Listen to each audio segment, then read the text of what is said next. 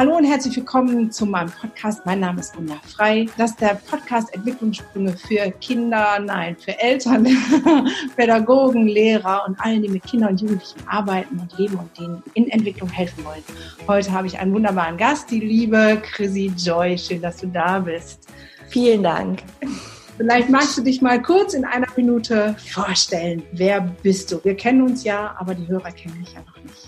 Ja, klar, gerne. Also auch erstmal Hallo an deine Hörer. Mein Name ist Christy Joy. Ich komme aus Köln und bin Sportwissenschaftlerin, Mentalcoach. Und ähm, ja, ich habe Joy Up Your Life, also auch den Podcast Joy Up Your Life und ähm, schreibe Inspiration Slams. Das sind, also die meisten kennen Poetry Slam, quasi Gedichte mit Inspiration, mit Botschaften. Und ähm, ja, so ist quasi Joy Up Your Life entstanden. Da passiert jetzt gerade äh, einiges auf jeden Fall äh, liebe ich es, äh, Menschen so auf ihrem Weg zu begleiten und ihnen möglichst viel mitzugeben. Und ja, deswegen freue ich mich heute, hier zu sein bei dir. Das hat ja auch einen besonderen Grund. Du hast mich sehr inspiriert auf einem Seminar, bei dem wir gemeinsam waren und hast auch was von Seelenfutter äh, gesagt. Jetzt bist du ja, ja selber sehr jung und hast ja mir gesagt, dass du mit 17 Jahren schon angefangen hast, dich für Persönlichkeitsentwicklung zu interessieren. Aus welchem Grund? Also normal machen Teenager das, glaube ich, nicht. Hm. Ja, also das hat ähm, auf jeden Fall eine, eine Geschichte und ähm, ich denke mal, ganz, ganz oft äh, ist die größte Prägung, die wir so mitbekommen, ja von unseren Eltern.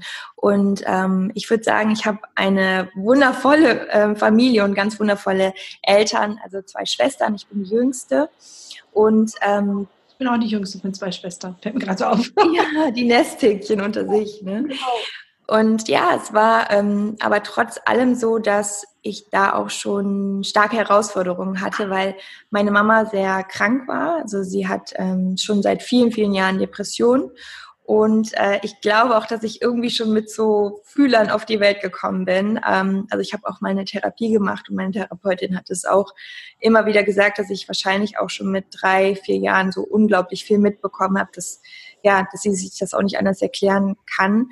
Und ähm, ich denke, dass da auch in dieser Phase ähm, schon sehr, sehr früh ja bei mir schon sehr viel sich getan hat. Also ich habe auch Erinnerungen an Kindergarten, wo ich selber mir immer wieder so die Angst genommen habe vor dem, was, was ich noch nicht, also zum Beispiel, wenn ich in den Kindergarten gegangen bin, ich weiß noch, wie ich als kleines Kind mir ein Männchen in die Tasche mitgenommen habe, weil ich wusste, dass mir das irgendwie Kraft gibt oder wie so ein Anker, weil ich wusste irgendwie, also kindlicher Gedanke, ja, ich habe aber das Männchen und wenn irgendwas passiert, dann habe ich das dabei.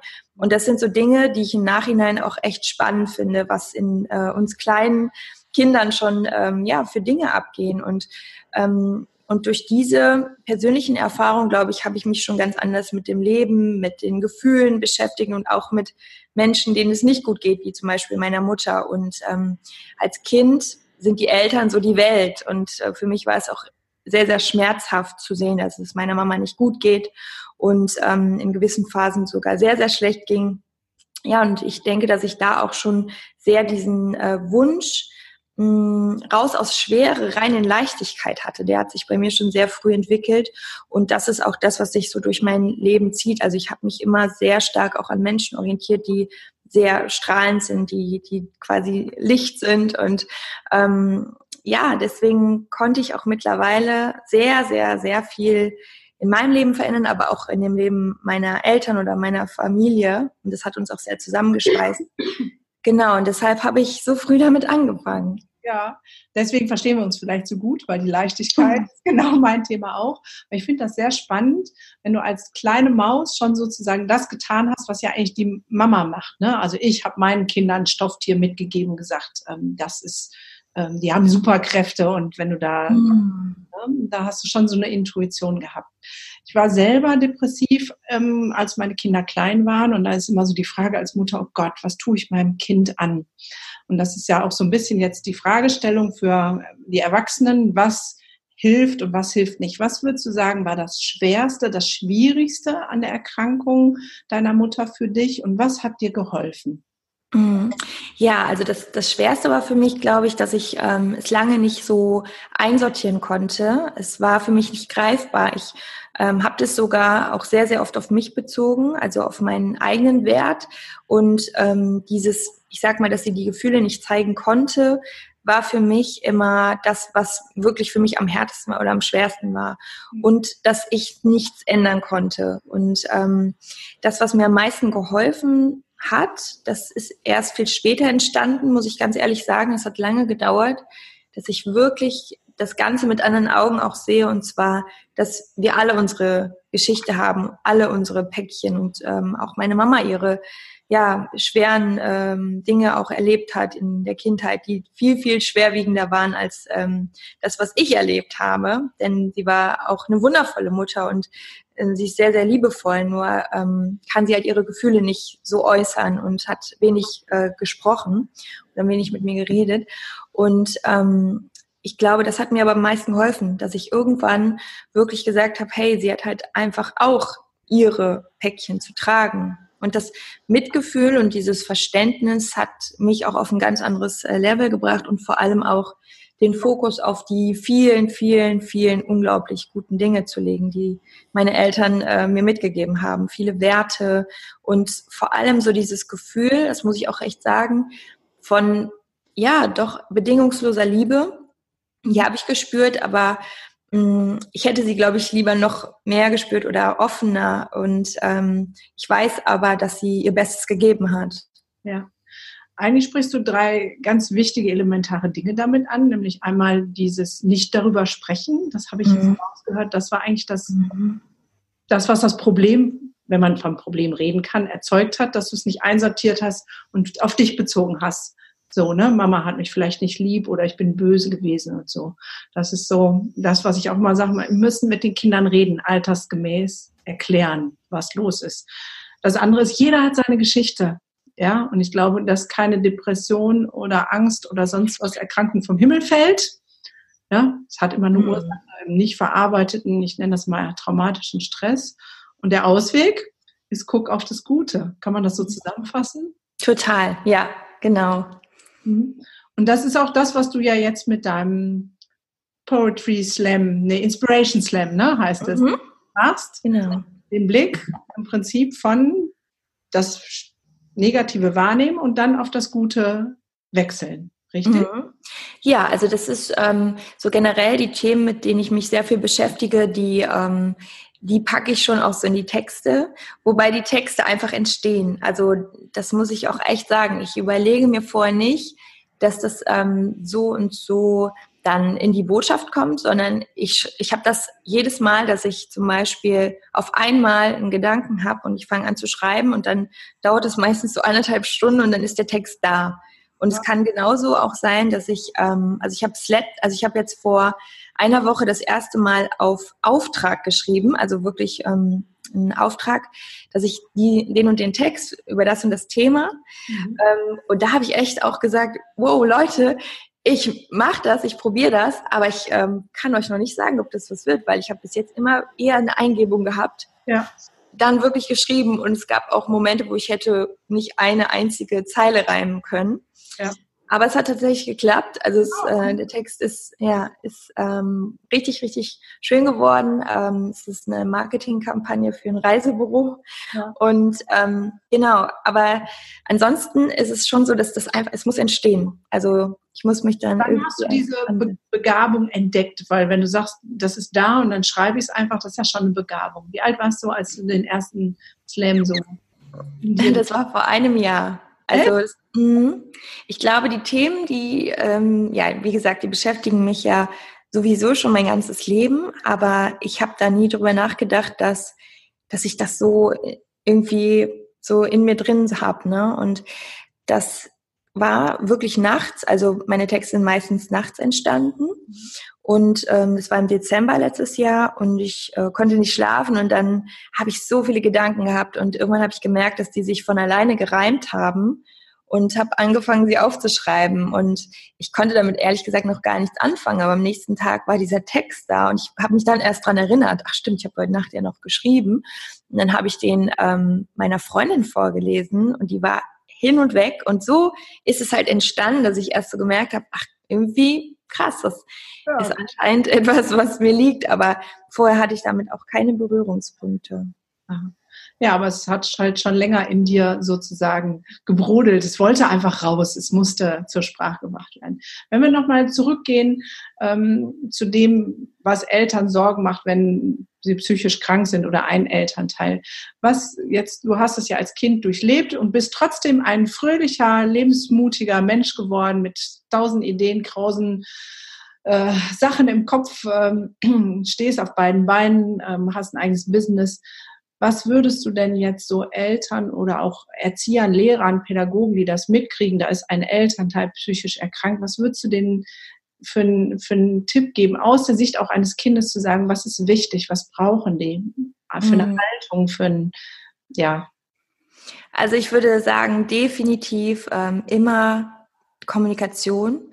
Also, dass man wirklich, also so würde, es, würde ich das auch machen, wenn ich ähm, Kinder hätte, dass ich immer wieder, wenn ich auch irgendwie einfach müde bin oder mal nicht gut drauf bin, dann würde ich immer sagen, hey, ne, heute ist so ein Tag, wo ich einfach mal nicht so gut drauf bin und das ist völlig normal, aber ich habe dich lieb und alles ist gut und ähm, vielleicht muss ich mir heute mal ein bisschen Ruhe gönnen. Ich finde, man unterschätzt oft Kinder. Kinder sind so in ihrem Verständnis enorm. Das ist ja. ganz krass.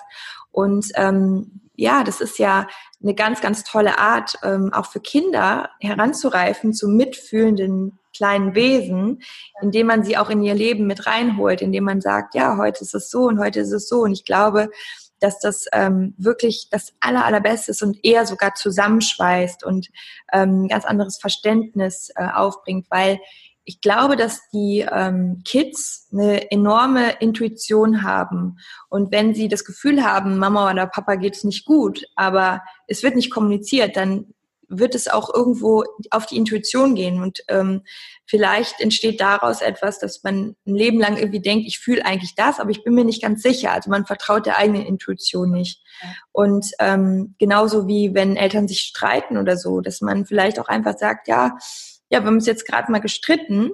Ich meine, Eltern und Kinder streiten sich ja auch schon mal, ne? dass man sagt, wir haben uns jetzt gezankt ja. und jetzt haben wir uns aber wieder vertragen. Und ähm, besser als dass es immer so unterschwellig mitschwingt, weil ja, letztendlich haben. Die Eltern sagen mir dann in der Praxis immer, ja, aber wir wollen es doch noch schützen. Wir wollen doch, ähm, also das ist so ein Gedanke von, ich schütze meine Kinder, indem ich sie nicht am Streit habe teilhaben oder das sehen, dass ich meine Emotionen, ganz viele Eltern, die ihre Emotionen für sich behalten, die sollen dann das sehen, äh, was sollen die von mir denken oder über sich selber denken, wenn Mama immer so traurig ist. Mhm. Okay, muss mal was trinken? Ja, ich, äh, ich erzähle einfach weiter, du trinkst ja. in Ruhe. Ähm, ja, genau. Also ich denke auch, ein Stück weit schützen ist auch total in Ordnung. Also ist auch genau wichtig. Und ähm, das, ne, ich spreche ja jetzt auch gerade und bin kinderlos, aber ich würde sagen, ja, ich finde es toll, wenn man die Kinder schützt und wichtig, aber trotzdem möglichst authentisch halt vorzuleben. Und ähm, man sagt ja auch nicht, ja, ich äh, finde den Papa jetzt richtig bescheuert, weil er das und das macht. Man sollte sie ja nicht ähm, mit einbinden oder noch auf irgendwie die Seite ziehen und den Streit irgendwie als Thema machen. Aber klar, ich denke auch, dass es gut ist, wenn man das untereinander klärt, so als Elternpaar aber trotzdem ja den Kindern nichts vorgaukelt. Und vor allem jetzt, was die Depressionen angeht, dass man da einfach offen drüber spricht. Und ähm, das ist auch, Mama und Papa sind auch keine Superhelden, es sind auch Menschen.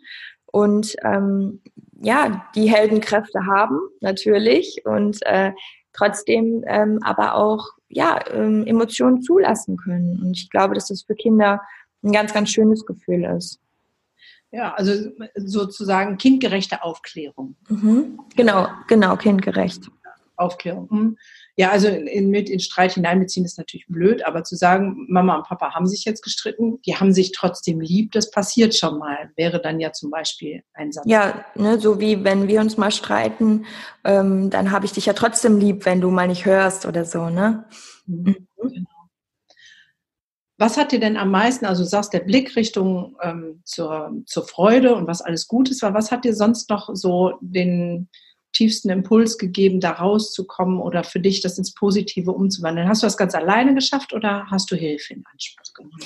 Ähm, also ich glaube, dass ich mich sehr stark an meinem Papa orientiert habe. Das tut mir immer noch leid zu sagen, muss ich, muss ich wirklich gestehen. Also das ist immer so von mir so ein Gefühl von, das ist unfair meiner Mama gegenüber, aber das war für mich Licht.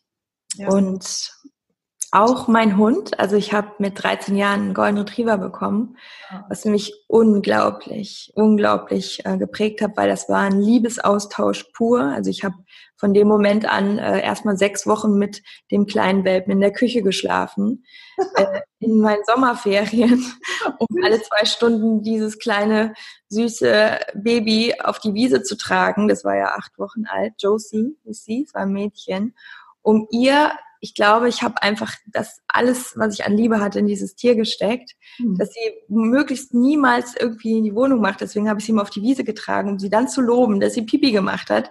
Also das war schon so meine Art von pädagogischer Erziehung.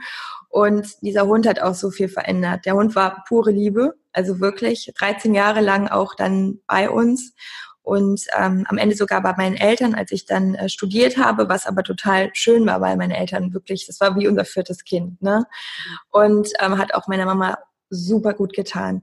Und was mir auch geholfen hat, war natürlich dann auch so, ja, auf den Weg, ähm, ich habe also ich habe mich dann auf den Weg begeben, wo ich äh, natürlich das Sportstudium, es hat mir unfassbar gut getan und ich glaube, ich war schon immer auch sehr, sehr offen und ähm, Dazu habe ich mich aber selber auch immer so bewegt. Ich wusste mhm. immer, ich möchte über Gefühle reden können. Ich möchte einfach so sein, wie ich bin und mich nicht verstellen. Ich glaube, das, das habe ich mir einfach irgendwie selber so angewöhnt. Und dann, ich glaube, wenn man selber diese Offenheit hat, dann sieht man auch diese Menschen an. Ja, auf jeden und Fall. Ähm, ja, und ich hatte dann auch einen echt wundervollen, äh, guten Freund und Mentor, der selber auch äh, Coach und Ausbilder ist. Und ja, den habe ich dann auch ähm, sehr viel begleitet auf Seminare, die er gegeben hat. Und da ging es halt wirklich um Persönlichkeitsentwicklung. Und so hatte ich dann äh, auch die ganze Berührung mit dem Thema. Mhm. Das heißt, so geholfen haben dann im Prinzip drei Dinge. Einmal der Blick aufs Positive, den du mhm. ja schon erwähnt hast, zu sagen, okay, meinen Eltern ging es vielleicht nicht gut oder meiner Mutter, aber es gab auch viel Gutes. Der Hund als Liebesausgleich, da wo Mama vielleicht nicht so zugegen sein konnte aber auch einer von außerhalb, der dir Impulse gegeben hat. Mhm. So. Der, ja. Meinst du, ist es möglich, ohne Impulse von außerhalb sein Inneres zu entdecken, zu erforschen und eigenhändig umzudrehen, so rauszufinden, was so die Baustellen sind? Geht das ganz alleine? Mm, also ich glaube schon, dass wenn man das mit sich alleine ausmacht, man vielleicht auch immer wieder an die gleichen Hindernisse gerät und sich so ein bisschen im Kreis dreht. Und ähm, klar, das Wissen und all die Dinge sind uns ja jetzt auch mittlerweile sehr, sehr zugänglich über Bücher und äh, dadurch, dass Persönlichkeitsentwicklung jetzt auch so ein breites Feld geworden ist im Netz. Also ich denke, da ist schon sehr, sehr viel da, aber ich glaube, dass ähm, eine Vertrauensperson oder eine Person, die das Ganze auch nochmal anders beleuchtet und einem vielleicht auch nochmal ganz andere Denkimpulse gibt, dass das unfassbar wichtig ist und wertvoll ist und dass es tausendmal schneller oder besser geht, ähm, ja, als wenn man es alleine hat. Ist das der Ton, dass äh, wir zu Ende sind mit der Zeit? Oder? Das war jetzt eine E-Mail. Wir hatten eine E-Mail bekommen, liebe Hörer, nur dass ihr den Ton einzuschätzen wisst. okay. Wenn du jetzt ähm, zurückgehen könntest ähm, und der kleinen Chrissy, der vielleicht acht, neunjährigen, was sagen könntest, was würdest du ihr denn sagen? In dem Umfeld und in der Situation, in der sie gerade war. Da war der Hund noch nicht da. Es war vielleicht schwer, weil Mama nicht so konnte, wie sie wollte. Ich glaube, dass ich ähm, ihr das sagen würde, was ich dann erst später begriffen habe, dass ich auch komplett geliebt werde und ähm, dass es nicht an mir liegt und ja, dass sich alles fügen wird und dass ich meinen Weg gehen werde und die Zweifel äh, nicht so groß lassen werden soll, weil ich glaube, wenn man ja sehr in, in diesem Mangel aufwächst. Mangel im Sinne von, ähm, wenn du eine Mutter oder einen Vater hast, der selber ein sehr wenig Selbstwertgefühl hat, dann ist es schwer, das als Kind aufzubauen. Mhm. Und ähm, ja, das, da, ich glaube, ich würde mir dann sagen, dass ich eben da immer dran glauben soll, dass ich das alles schon rocken werde. Und ähm, genau, das sind so die Dinge. Ja. Und wie du es gerockt hast. Mm. Danke dir. Ich glaube, genau das ist es. Ne? Wir sind als Eltern immer der sozusagen weiter Multiplikator. Wenn Eltern nicht so viel Selbstwert haben, deswegen ähm, können oder dann können Kinder das nicht so gut entwickeln. Deswegen bin ich ja auch dabei zu sagen, ey Leute, investiert in Persönlichkeitsentwicklung. Es tut euch gut ne? und euren Kindern. Doppelwin. Auf jeden Fall. Ja, das stimmt. Großartig.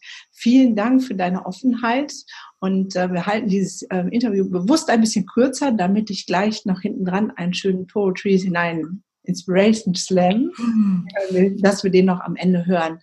Ähm, sag noch, was so vielleicht für dich das Wichtigste wäre oder ist in der Persönlichkeitsentwicklung, was du jetzt noch meinen Hörern mitgeben möchtest, gerade in Bezug auf Kinder und Jugendliche und deren Entwicklung. Ja, ähm, das Wichtigste in Bezug auf Kinder und Jugendliche ich glaube auch als Eltern immer wieder zu vertrauen, dass ähm, wenn man möglichst viel Liebe gibt, dass man damit schon mal gar nichts falsch machen kann, weil viele sich auch immer Gedanken machen, ob sie das Kind verhätscheln oder ähm, nicht streng genug sind. Das gibt's ja auch, diese Variante. Ja. Und dass man, indem man kommuniziert, indem man immer wieder auf die ja, liebevolle Art ähm, auf das Kind zugeht, kann man nichts falsch machen. Und selbst wenn die Kids ähm, Phasen haben, wo man denkt, oh mein Gott, das geht irgendwie in die falsche Richtung. Ähm, da muss ich noch zu sagen, das war bei mir auch so. Ich war ein total, irgendwann in der Pubertät ein total rebellisches Kind. Also meine Eltern haben sich echt Sorgen gemacht, weil ich mit 13, 14 einfach nur noch abgehauen bin und äh, ja, das war schon, also mein erster Freund war 21, als ich 14 war. Mhm.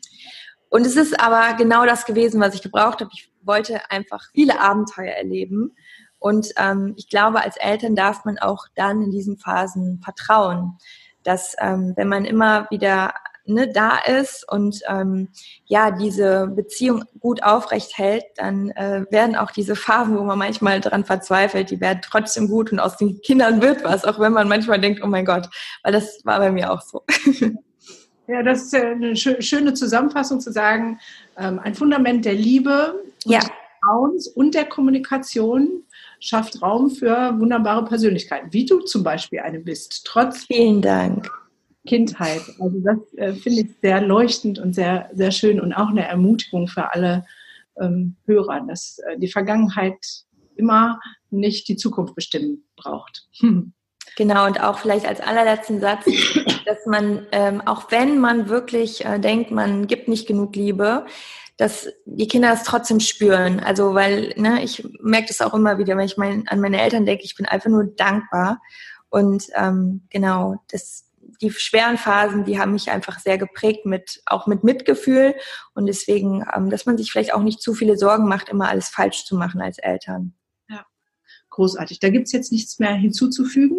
Ich werde ähm, die Informationen zu dir unter den Podcastern, dass jeder dich finden kann bei Instagram und diese und dein Podcast, deinen Podcast mit den schönen Inspiration Slams.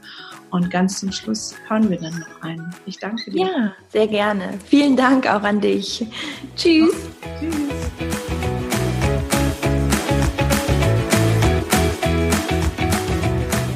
Hallo ihr Joy und ich habe einen neuen Text für euch, ein paar neue Zeilen über das Thema Gelassenheit.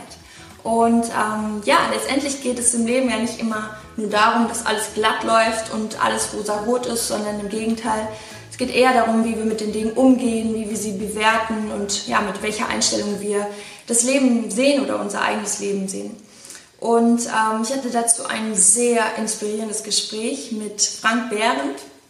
Und er hat äh, ja schon einige Bücher geschrieben. Eins davon, vielleicht kennt ihr es, Liebe dein Leben und nicht deinen Job. Und ähm, ja, auch bei ihm ist das Thema Gelassenheit äh, ein großes Thema und er gilt so ja, als der Guru der Gelassenheit. Deswegen war das auch ein lustiger Zufall mit dem Text, beziehungsweise was sind schon Zufälle? Mm, ja, und da gab es schon die Live-Session vor ein paar Tagen, eine spontane äh, Live-Aktion. Von daher, vielleicht habt ihr den Text schon gehört. Aber ich wollte ihn auf jeden Fall nochmal hier exklusiv für euch aufnehmen und wünsche euch ganz viel Spaß dabei.